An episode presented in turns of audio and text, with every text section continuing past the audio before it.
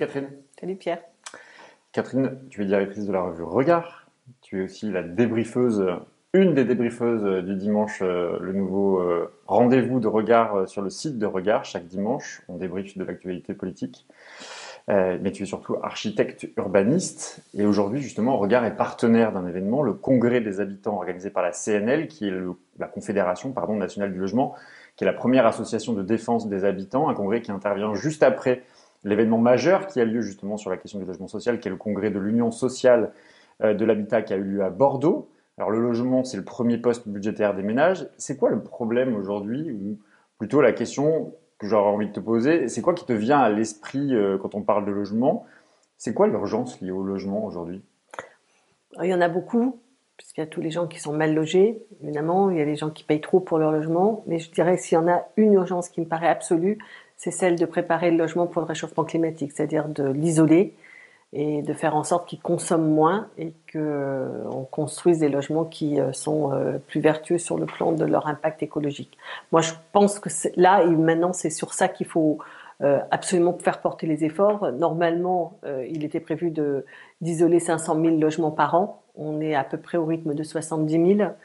Euh, on voit que ça a des conséquences dramatiques en termes de consommation donc euh, d'énergie et de mal vivre pour les gens parce qu'ils mettent un budget fou euh, pour avoir un confort de vie tout à fait médiocre. Donc ça me paraît être la question sur laquelle il faut qu'il y ait un effort considérable qui soit fait dans les médias. Beaucoup des logements dont on parle quand même, c'est principalement des, tours, des, des barres construites dans les années 60. C'est principalement là, ces logements-là qui sont concernés. Ce qui serait pas plus simple finalement de, allez, je vais te provoquer, de tout raser et de tout recommencer à zéro oh, Alors d'abord, c'est pas l'essentiel des logements. Je veux dire, euh, dans les années 50-60, euh, on a construit 4 millions euh, de logements. Donc, par rapport au patrimoine de, logements en France, ça représente une grosse masse, mais c'est quand même que autour de 15% du, de la masse des logements qui ont été construits dans l'après-guerre, la, la, grande période de construction du logement social de cette période-là. Donc, c'est beaucoup, c'est très important. sur le plan urbain, ça compte énormément. Euh, mais enfin, euh, l'essentiel du logement reste du logement ancien euh, d'avant d'avant la Seconde Guerre mmh. mondiale. Donc les logements qui sont inconfortables, trop petits, sont principalement des vieux logements d'avant la Seconde Guerre mondiale. Ceci étant, on a en effet construit beaucoup de logements après-guerre qui sont aujourd'hui, qui vont être rénovés. Le plus souvent d'ailleurs, ils vont être rénovés parce que ce sont des logements sociaux et qu'il y a donc des bailleurs euh, qui vont avoir une capacité d'action que n'ont pas euh, les copropriétés de pauvres ou les mm. petits bâtiments, les maisons individuelles par exemple, avec des gens qui sont euh, vraiment démunis de moyens. Donc les, les offices HLM ont plus de moyens d'agir, je dirais, que les, les particuliers, quand bien même ils sont assemblés dans un même immeuble. Mm.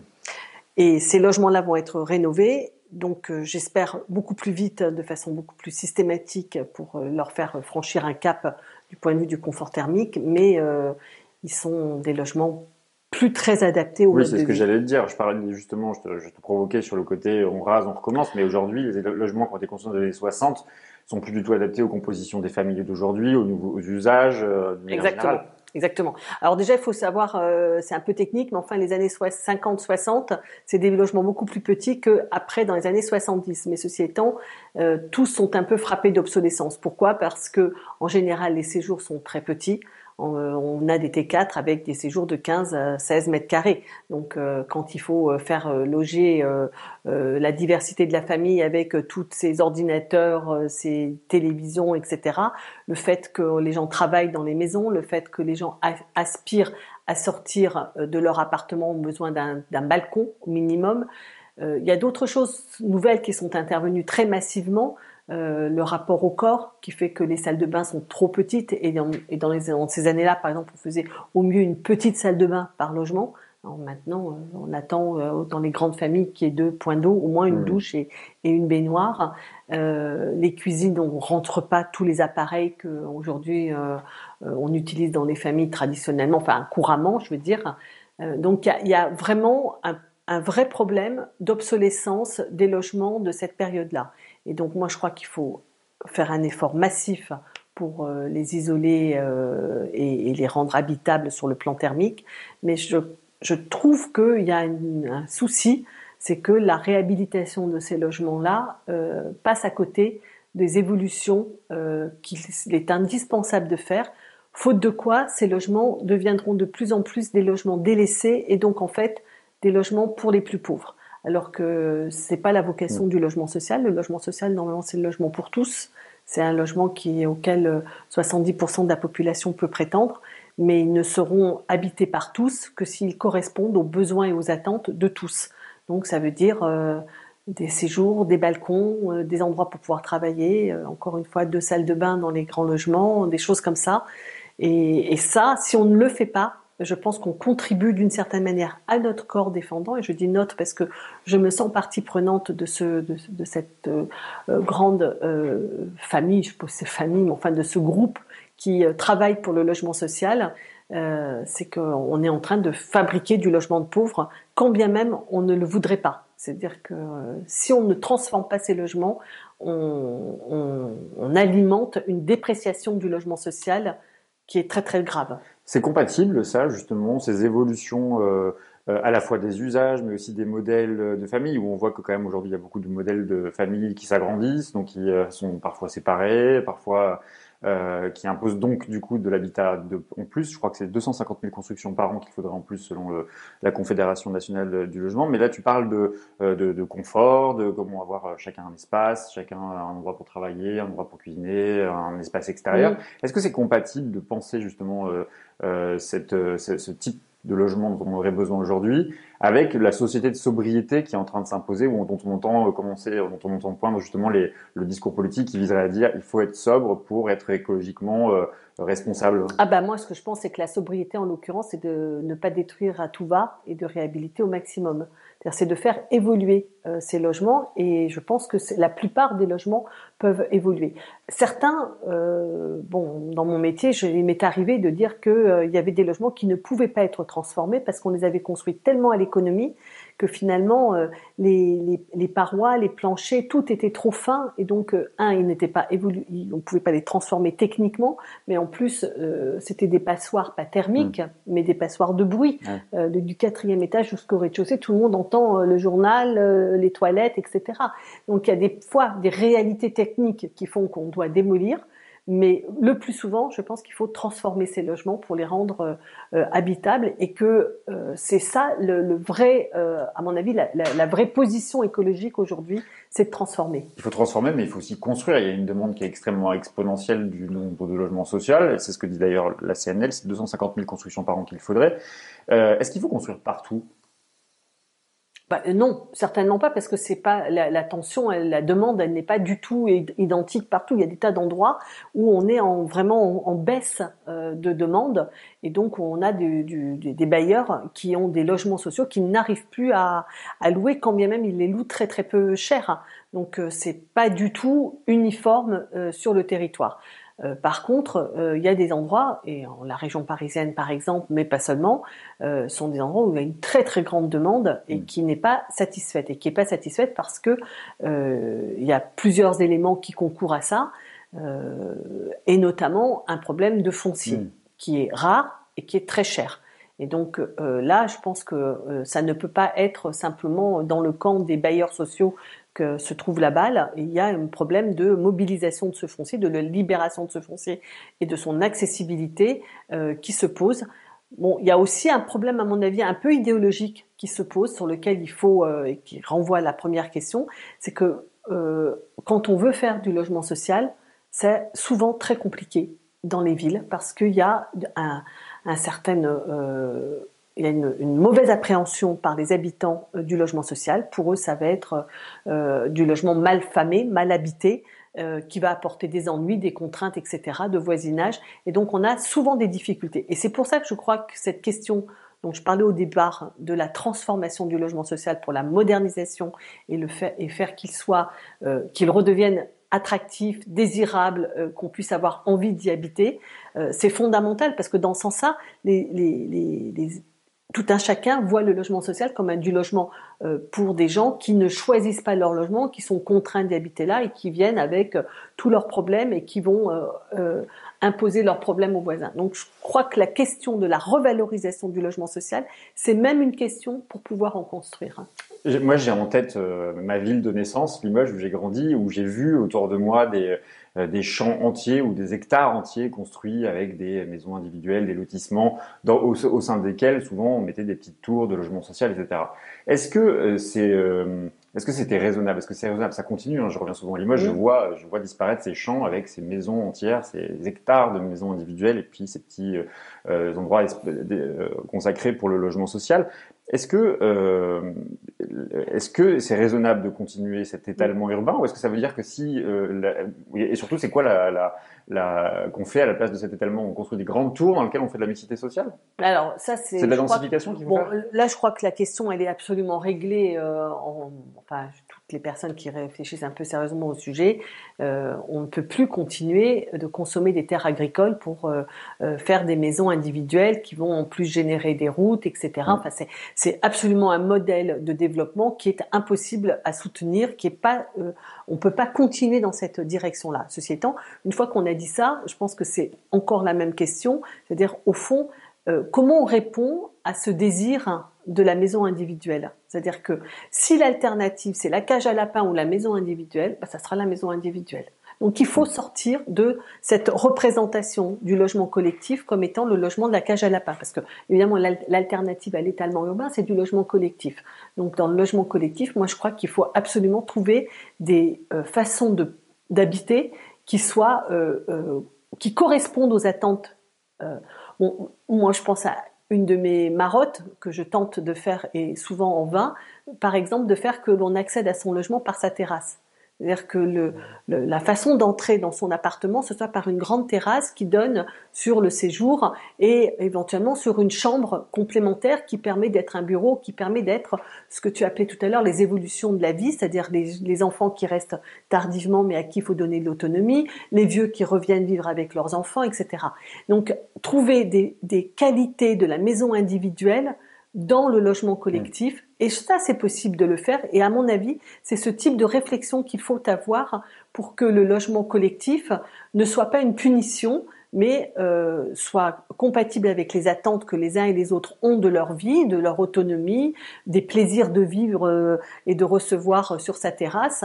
Euh, et que la, seule façon d'y accéder, ce soit pas la, maison individuelle mmh. qui, elle, n'est absolument pas euh, supportable et possible à tout point de vue. Tu parlais des usages, justement, les, les, les mieux placés, ou on va dire les experts euh, qui sont les mieux placés pour parler du logement, c'est avant tout les habitants. C'est d'ailleurs la raison d'être de cette Confédération nationale du, euh, du logement. Euh, c'est une idée pour, est-ce que c'est une idée pour se faire plaisir de penser qu'on va co-construire euh, le monde du logement demain? Ou est-ce que toi, toi qui rénove justement ou qui construit du logement social, euh, la place des habitants dans l'élaboration et la construction de ces logements est centrale? Alors la place des habitants, elle est centrale. Je pense que c'est incontestable. Alors, le problème, c'est comment on la met, on, lui donne une traduction concrète. je dis, elle est centrale parce qu'elle est centrale dans notre réflexion. Euh, ici, dans, l'agence que, je dirige, euh, on ne parle que de ça, de comment euh, on ouvre la porte, est-ce que la salle de bain elle est bien, est-ce que la chambre elle est dans des proportions correctes, est-ce qu'on peut y mettre un bureau? On ne pense que à l'usager que à l'habitant. Maintenant, la co-construction, alors la co-construction des logements neufs, ça c'est quand même une drôle d'affaire parce que euh, ils sont pas là, les habitants. Euh, par contre, la rénovation, dans la rénovation, là par contre avec les habitants dans les dans les cités où il y a des gens qui habitent et qu'on puisse transformer avec eux, ça, je pense que réellement il y a beaucoup de choses qui sont possibles, euh, mais il faut s'en donner les moyens. Et dans les moyens, c'est le temps. C'est-à-dire, c'est pas simplement de l'argent, c'est aussi du temps. Et moi, j'aime j'aime bien aussi l'idée que les, habitants puissent pas simplement être dans la conception d'origine, mais aussi dans la fabrication. C'est-à-dire que je pense qu'on peut on peut mobiliser leur savoir pour transformer leur logement et les accompagner pour ça. Les compagnons euh, les compagnons bâtisseurs, par exemple, c'est une association que je trouve très chouette parce qu'ils donnent, euh, ils font travailler les habitants et ils leur donnent des qualifications. Finalement, ils exploitent leur savoir et ils leur donnent de nouveaux savoirs pour euh, que leur logement euh, soit transformé aussi avec eux. Je trouve qu'il y a des processus comme ça qui peuvent être vraiment intéressants. Je pense qu'il y a aussi les espaces communs qui peuvent se définir avec les habitants. Les espaces communs, c'est le jardin, c'est le hall, éventuellement c'est le toit sur le bâtiment euh, qu'on peut imaginer plus souvent euh, utiliser en terrasse, qui se fait assez peu dans le logement social en France, alors que c'est une pratique très très courante euh, tout autour de la terre, à, Pékin, au Maroc, euh, aux États-Unis. On utilise les terrasses et en France ce n'est pas le cas. Or, ça fait partie des solutions, à mon avis, pour offrir euh, des espaces en plus aux appartements qui sont déjà là. L'histoire du logement social, c'est aussi un héritage. On voit bien que un des principaux reproche qu'on peut faire à cette euh, organisation euh, urbaine euh, du logement social, c'est la création de ghettos, des ghettos riches d'un côté, des ghettos pauvres de l'autre.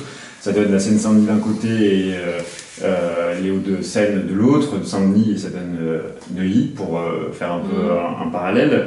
Toi qui es urbaniste, qu'est-ce que tu as à proposer pour sortir de cette France-là? Alors, je pense que euh, il y a des choses qui relèvent en effet de, de l'aménagement. Euh, je pense qu'il faut qu'il y ait en banlieue c'est l'histoire de la banlieue et notamment de la banlieue populaire. Il y a assez peu, par exemple, de, euh, de places, de jardins publics, d'espaces en partage qui font la beauté des villes et qui font le, le, plaisir de vivre dans la ville. Donc je pense que ça, c'est un vrai travail qui reste euh, à développer, qui a été initié. Ça fait ça fait 40 ans à peine hein, qu'on a commencé à faire des places dans les villes de banlieue. Enfin, c'est assez marrant, mais c'est quand même relativement récent. Et moi qui regarde assez précisément ce point, euh, je vois que les places sont petites encore, elles sont assez rarement grandes. Euh, on est ici installé à Montreuil. Euh, la place de la mairie devant Montreuil, qui maintenant attire du monde, finalement, elle a été livrée il y a 4-5 ans. Donc c'est cette question de, de, trouver des espaces publics qui font que les gens peuvent partager la ville, ça c'est vraiment une question qui se pose euh, très fortement. Mais ce que je crois, il y a évidemment la diversité d'offres de logements, mais ce que je crois aussi, c'est que tout ne relève pas de l'urbanisme. C'est-à-dire qu'en fait, ce phénomène de ghettoisation, de, de vraiment de séparation euh, des, couches, des classes sociales dans la société, c'est beaucoup développé, beaucoup plus vite que les transformations urbaines. Et en fait, euh, ce que je pense, c'est qu'il y a quelque chose qui se noue autour de la question de l'école, euh, d'une inquiétude très très grande que les parents ont pour leurs enfants sur la formation qu'ils vont recevoir et donc les chances d'avenir qu'ils vont avoir. Et, si on n'arrive pas à redévelopper un, niveau scolaire, une, proposition scolaire euh, dans, dans toute la France qui soit de qualité équivalente partout, je crois qu'on n'y arrivera pas. C'est-à-dire que ce qui est le principal obstacle par exemple, je vois dans les quartiers de l'ANRU, euh, les quartiers en rue ont beaucoup rêvé de cette mixité sociale qu'on allait. Euh, L'agence nationale de rénovation urbaine. qui, les 1500 quartiers, je crois, euh, 10 prioritaires. Voilà, 10 prioritaires et qui a quand même mobilisé des milliards et des milliards. Il y a nulle part dans le monde on a fait ça. Hein. Je veux dire que euh, la France s'est dotée de moyens pour euh, transformer, certes pas assez, tout ce qu'on voudra. Enfin, il y a quand même eu beaucoup d'argent qui a été mis sur la transformation de ces quartiers. On a vu euh, des rues, des places, des mailles, des, des jardins se réaliser, des nouveaux logements, et ça n'a pas fondamentalement changé cette donne-là. Et pourquoi? Je pense que d'abord il y a l'histoire, c'est-à-dire que quand on est euh, quand on vient habiter à Saint-Denis ou quand on va habiter à Neuilly, on ne fait pas le même choix a priori. Donc il y a la question de, l'histoire des lieux qui marque et que le fait qu'on déprécie les catégories populaires n'est pas de nature euh, ou les catégories populaires, les, migrants, etc. C'est pas de nature à favoriser le, le, fait que tout le monde veuille venir habiter la Seine-Saint-Denis quand on leur casse la tête de toute la journée pour dire que c'est des, des bons à rien, des dealers, des délinquants, etc. Personne n'a envie d'y aller. Ça c'est pas tellement étonnant. Donc il y a une question de, je dirais, de regard sur les catégories populaires euh, qui est un, premier obstacle. Et puis le deuxième obstacle, je dis, c'est les services publics, la qualité des services publics et en premier lieu euh, l'école. Et dans les quartiers qui ont été rénovés par l'ANRU, le fait que l'école ne soit pas euh, enfin qu'on on est, enfin on le sait en Seine-Saint-Denis, les enfants d'école de Seine-Saint-Denis perdent une année de, on perd une année de scolarité au cours des 13 ans d'école à cause de l'absence des professeurs qui ne sont pas remplacés. Là où ils sont remplacés euh, à Paris, ils ne sont pas remplacés en Seine-Saint-Denis. C'est au total en cumul, ça fait une année de scolarité en moins. Enfin, c'est absolument insensé. On est dans une inégalité très profonde sur le système scolaire inégalité également sur l'accès aux soins. Et donc, tant qu'on n'y arrivera pas, sur, tant qu'on ne rétablira pas cette égalité, euh, c'est pas la peine de demander aux architectes et aux urbanistes de, de renverser la, donne. Ils n'y arriveront pas non plus.